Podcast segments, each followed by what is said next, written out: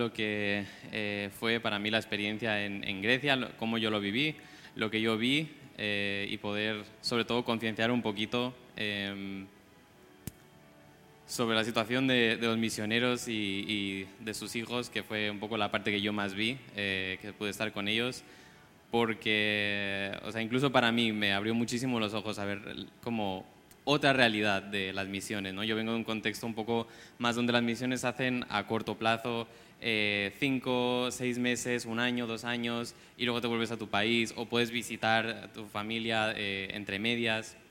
Pero al llegar ahí me di cuenta que eh, o sea, su manera de hacer misiones era muy diferente, era un poco más el sentido tradicional ¿no? de, de lo que es un misionero, de mudarte a un país para aprender el idioma y pues quedarte ahí Dios sabe cuánto tiempo, eh, pues sirviendo en, diferentes áreas y, tal. Entonces mis amigos me pidieron que si yo podía ir eh, con, con, los jóvenes, con los hijos de estos misioneros. Y, algunos lo saben que a, mí me, encanta la generación Z, eh, mi generación, y, y, yo iba con muchísimas ganas pues de aprender de ellos, ¿no? De, de ostras, para mí era como, llevan, han nacido básicamente en, en el campo misionero y pues ahora tienen como 16, 18 años y, me, pues quiero aprender de ellos, a ver, a ver qué, es lo que, qué es lo que cuentan, qué es lo que tal. Entonces, eh, yo llegué el primer día, hola chicos, ¿qué tal? Yo soy David, tal, me, me, presenté un poco y, y luego les pedí a, ellos, venga, vamos a presentarnos para que yo me sepa los nombres, tal, decidme vuestro nombre, país donde estáis y, y tal. Eh, entonces empezaron, pues eso, tímidos, ¿no? Yo me llamo tal, estoy en tal país. Y yo, vale, ¿me puedes contar un poquito más? Eh, y mm, le dije, venga, dime algo que te, que te, guste del país donde estás. Y la reacción de todos en la sala fue como, unos, unos hacían, y otros decían, nada, literalmente nada. Odio el país donde estoy, me quiero ir de ahí, no me gusta nada. Eh, aprender el idioma es súper difícil, no entiendo por qué tenemos que estar ahí, me quiero volver a Canadá, yo no quiero estar ahí. En plan, yo me quedé en shock de, ver un poco su, reacción primera y como tan honesta. Se lo agradecí mucho que fuesen honestos, ¿no? No, que me digan, ah, no, todo bien, y que por dentro pues estén mal, pero sí que vi como eso en ellos, ¿no? Como que era algo que, estaban como frustrados contra, contra las misiones, no querían estar ahí, eh, no se consideraban parte. Eh, yo les pregunté, pues, ¿qué estáis haciendo en ese país? Y todos decían, no, mis padres, no, mis padres, mi madre, mi padre. Eh, y muchos ni siquiera sabían decirme bien, ah, no, algo con la iglesia, creo.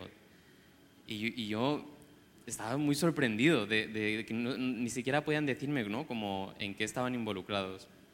Em, tuve que cambiar radicalmente lo que yo traía un poco para, porque yo venía con un mensaje de, chicos, lo que estáis haciendo en las misiones es increíble, mucho ánimo, volvéis a vuestro país y podéis conseguir cualquier cosa, somos generación Z, lo podemos conseguir. Tal y tuve que radicalmente volver a mi, habitación y cambiar todos y decir, Señor, ¿qué, qué, qué les digo? O sea, ¿qué, ¿qué, les puedo compartir?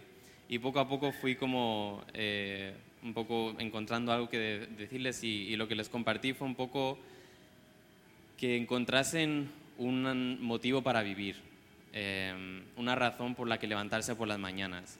Y creo que esto fue bastante clave y creo que lo entendieron muy bien. Eh, y yo les conté un poco mi testimonio también de cuando yo vine aquí a, Canarias, yo tampoco quería estar aquí, estaba en la misma situación que ellos, diciendo, no quiero estar en esta piedra, en medio del mar, que alguien me lleve otra vez a Madrid, tal. Eh, y luego hubo un proceso como de, sanidad, ¿no? Y de, eh, donde Dios pudo restaurar mucho y, ahora me encanta estar aquí en Tenerife. Em, y, y, eso, entonces yo les di eso, yo les dije, para mí fueron las misiones eh, y empezar como con el mundillo de las misiones, eso fue como mi razón para, para vivir. Y no, no siquiera tiene que ser espiritual, también puede ser un hobby, un deporte, un amigo, una relación, cualquier cosa, pero os animo mucho a que lo, lo encontréis. Em, entonces, eh, al final acabó siendo un tiempo increíble con ellos, nos hicimos muy amigos y, de poder compartir con ellos eh, me di cuenta que lo que realmente necesitaban era eso, un poco de descanso, salir del país donde estaban, relacionarse con eh, otra gente que les entienda la situación en la que están y, y pues si pude facilitar eso, pues genial. También pude ver hablar un poco con, con, los padres, con algunos de, de los adultos, y, esta parte también me, me, impactó mucho porque había un ambiente en general como de cansancio entre ellos. Entendiblemente, pero me sorprendió como que incluso eso, estando en, eh, un poco pues en el hotel, como de vacaciones y descansando, las conversaciones eran un poco, a veces el tono era como pesaroso, como tal, y, y, yo pues eso, yo venía como todo ilusionado, a ver qué me cuentan, a ver qué tal, y em, había una, una, pareja que estaba en Rumanía, y pues ellos habían mudado ahí, eh, y estaban pues ahora teniendo que aprender rumano, eh, decían, no, nosotros no nos podemos quedar un día más, nos tenemos que volver porque acabamos de temporalmente adoptar a dos niños, porque nos enteramos que los iban a entregar a adopción y los iban a separar. Y no, pudimos, no podía yo dejar que eso pasase, así que nada, les, les acogimos en casa. Y, pues, y te lo cuentan así como si fuese una cosa medio normal, pero el estrés que eso puede suponer, ¿no? la situación de, de no sé, para mí era, sí, fue un poco chocante ¿no? el, el, el tono de, de, cansancio entre todos y no, pues ahí estamos pues, trabajando duro y tal, no sé qué. Em, y a la vez de esto, pues eso, ni se enteraban de la mitad de las cosas en rumano, tenían pocos amigos, o sea, es una situación realmente difícil, entendible, pero están muy seguros que tienen que estar ahí, ¿no? Que Dios les ha llamado ahí y cosas como esto, cosas de, de los hermanos, de poder como mantenerles unidos al interferir, eso como, o sea, te demuestra, ¿no? Que Dios ha llamado ahí por un propósito específico. Eh, otros... Eh, me contaba un, chaval de, de, 30 años, me, me, hablaba de, no, yo estoy en, en Turquía, estoy en, en Istambul, eh, y no, pues bien, la verdad, pero pues sí, hay, hay, días que son más duros que otros. Yo lo que estoy haciendo es que con un grupo específico, no me acuerdo de quién, pero él estaba como intentando entablar una relación, ¿no? Pero era, eh, no, no, eran cristianos, supongo que serían eh, musulmanes, em, entonces él no se podía relacionar con gente que fuese cristiana, eh, cóptica, ortodoxa, o tenía como que separar muy bien esos lazos. Eh, para, simplemente para poder alcanzar este grupo, porque si este grupo ve que te relacionas con eso, entonces ni siquiera se acercan a ti, ¿no? Entonces, tener como que estar huyendo un poco como de la iglesia solo para que te acerquen en este grupo, porque tu, tu deseo es un día poder compartirles de Dios, es, es muy agotador, y, y, no tener como personas eso con las que poder discutir o, llega, sí, llegar a casa y no poder como contarle a alguien, bueno, ha pasado esto, pero Dios es bueno, pero tal, y animarse uno al otro, estar, están solos, ¿no? Eh, son, era un chaval de eso de 30 años que se ha ido solo a, a Istambul, ¿no? Y eh, eso, tener que estar como de, de, de incógnito. Otros eh, ni siquiera como me dieron a entender como que ni siquiera querían hablar de, de lo que estaban haciendo en esos países, o sea, ni, ni siquiera entre ellos se contaban los ministerios que están haciendo, ¿no? Porque muchos están en riesgo había un grupo que se llamaban los RAN, eh, que no me acuerdo muy bien las siglas, lo que significa, pero básicamente era para decir que ellos sí que están en países donde son perseguidos, no pueden aparecer en redes sociales, su nombre no puede figurar en ningún sitio, ni su imagen, ni nada. Entonces hacíamos una foto de grupo. A ver, los RAN, que se quiten los RAN, foto. Venga, ahora una con los RAN, pero esta que no se publique, por favor, acordaos que no, no la podemos divulgar ni en cartas de noticias, ni en nada. Acordad. Así. Eh, de hecho, el, el, evento este fue en Grecia, porque normalmente lo celebraban en Turquía, pero a algunos de los misioneros les habían vetado la entrada a estos países, ¿no? O entrar y cruzar la frontera puede ser un riesgo increíble, ¿no? Para, para estas personas. Entonces, tienen que buscar en qué país pueden ir todos los misioneros y, y a descansar unos días.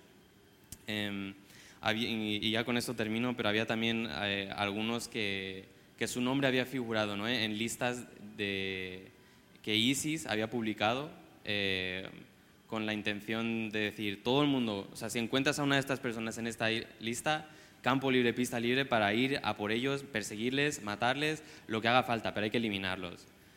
Entonces, de repente todo cobra como un sentido diferente, ¿no? Cuando te están contando estas cosas y... No sé. Para, yo, yo salí de, de, ese, de, de, este retiro como con ojos nuevos, ¿no? A, a ver las misiones ¿no? y la situación que, hay, que tienen algunas personas y que están viviendo, um, tanto a los adultos como a los niños, ¿no? y, y, pues también el impacto eso que tiene sobre los niños, tener que mudarte, dejar todo, mudarte a un país nuevo, aprender un idioma nuevo, hacer algo que ni siquiera los niños quieren hacer y, lo difícil también, ¿no? vosotros los que sois padres sabéis lo difícil que es cuando los hijos están quejando y que no quieren y es una cosa más ¿no? con la que tienes que, que tratar y lidiar y, y pues no ayuda, ¿no? entonces Em, creo que es muy importante y, y, me encanta que haya como esta iniciativa, ¿no? De un día donde se ore específicamente por los misioneros, sobre la gente que lo está pasando mal, la iglesia perseguida, porque realmente es, es, algo que quizá no tenemos mucho contacto, no nos enteramos de muchas cosas, pero definitivamente está ocurriendo, es algo que se está moviendo, está creciendo. Y, y, creo que nosotros con la oración es la mejor forma en la que podemos ayudar, muchas veces que, más que con dinero, más que con cualquier cosa es la oración, poder orar por estas personas y, eso, orar que, pues que Dios les guarde, que Dios les facilite amigos, que Dios les facilite eso, pues esas pequeñas razones ¿no? de vivir, un motivo para despertarte y mantener esa ilusión ¿no? a largo plazo en, el país donde, donde estos misioneros están. Eh, y mientras cantábamos la canción me gustaba mucho eso que decía, hay uno más entre las llamas. Eh, y yo creo que mi oración también hoy para, por los misioneros va a ser eso, que puedan realmente sentir que hay uno más entre las llamas. Em, estando en Grecia, mm, había momentos, o sea, durante los cinco días que estuve ahí, tampoco sentí como a Dios súper cerca, no sentí como su respaldo en cada cosa, como que yo le preguntaba, Señor, ¿pero qué hago esto o esto? Y no, sentía nada de respuesta y, estaba bastante frustrado, ¿no? Porque yo solo quería hacer lo que, la voluntad de Dios, pero no, sabía cuál era su voluntad, ¿no? Y entonces... Eh, cuando no sentimos cerca a Dios, cuando no sentimos ese respaldo tampoco de, personas, sentirse la soledad en las misiones creo que es una de las cosas más duras, tanto cuando sientes como soledad de parte de Dios, porque siempre está con nosotros, pero también como de, familia, amigos ¿no? y gente que te apoya. Entonces, eh, esa es mi oración para hoy, que puedan sentir que realmente hay uno más entre las llamas, que Dios está con ellos en medio de esas dificultades y que Dios les pueda dar la fuerza y la paciencia para seguir adelante, seguir luchando. Em, sí, eso es básicamente todo.